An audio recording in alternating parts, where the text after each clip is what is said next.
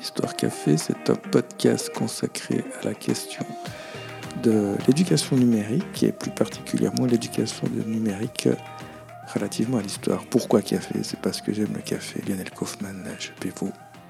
Bien le bonjour.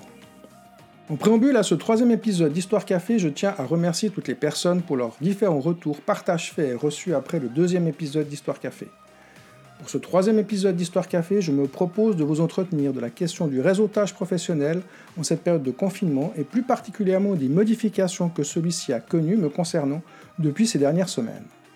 En effet, en cette période de confinement, mon réseautage et ma veille informationnelle ont connu quelques modifications.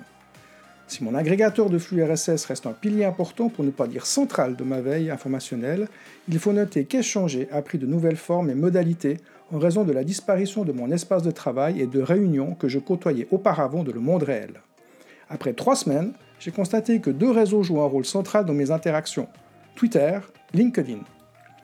Twitter est un vieux compagnon de réseautage. Il était devenu pesant et il le reste parfois, relativement aux trolls qui ont dévoyé l'esprit initial du partage et de l'échange des débuts de ce réseau. Cependant, avec la crise actuelle, il est redevenu néanmoins un lieu de partage et de lien social. Il offre un poste d'observation de la manière dont les enseignants de tout pays et de tout niveau d'enseignement s'organisent et vivent la situation. La plupart sont aussi parents, ce qui ajoute une compréhension à la complexité de cette période que nous vivons.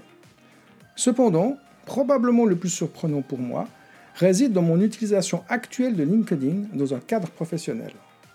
Jusqu'à présent, j'y étais de manière épisodique. C'était avant tout un lieu de publication de mes billets de blog déposés et d'échanges à leur propos. Depuis, c'est devenu plus largement un lieu où je m'informe et j'interagis sur les publications et les profils.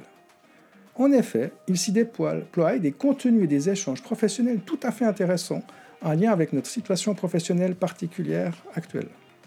Je note aussi l'absence des trolls que l'on peut croiser sur Twitter. Espérons que cela dure. J'ai l'impression qu'une communauté professionnelle relativement à l'enseignement à distance s'est créée sous mes yeux depuis trois semaines. Elle est composée de personnes diverses qui n'échangeaient pas forcément entre elles auparavant. Enseignants de tous les niveaux d'enseignement, formateurs, chercheurs, directeurs d'établissement, administrateurs publics, spécialistes des réseaux, informaticiens, juristes, spécialistes de dispositifs de learning, etc. La communauté est de dimension francophone de tous les continents, comme au premier temps de Twitter. Comme le Covid-19, la diffusion et les échanges prennent par certains aspects un caractère viral j'en ai eu l'illustration à dimanche après-midi et de manière non virtuelle. Assis à la table de mon petit jardin, un de mes voisins est passé devant chez moi, s'est arrêté, et nous avons discuté de choses et d'autres. À un moment donné, nous avons engagé la conversation sur notre situation professionnelle. Or, ce voisin donne actuellement des cours à des apprentis dans un organisme de formation en entreprise. Comme moi, il a dû basculer à distance. Étant en relation sur LinkedIn, via une de mes publications sur mon statut, il a eu l'occasion de découvrir le podcast réalisé par ma collègue de la HEGVD Ariane Dumont avec mon collègue Amoridel de la HEPVO sur les éléments à prendre en compte en passant à un enseignement à distance. Ayant trouvé ce podcast fort intéressant, il l'a signalé par mail à la direction de son organisme. L'ayant à son tour trouvé fort intéressant et pertinent, la direction l'a fait suivre et distribuer à l'ensemble de ses formateurs. Je note aussi que globalement, tout le monde s'écoute et se parle. Des fois, cela prend même l'aspect d'un joyeux souk fort sympathique et émulsifiant. On redécouvre aussi, et par exemple, que les fondements d'un enseignement à distance ne datent pas d'aujourd'hui.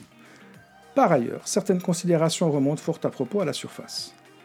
Vraiment chouette. C'est l'un des points extrêmement positifs de cette période que nous vivons depuis ces dernières semaines. Ainsi s'achève sur une note positive ce troisième épisode d'Histoire Café. Je vous souhaite encore de bonnes fêtes de Pâques. N'oubliez pas de décrocher.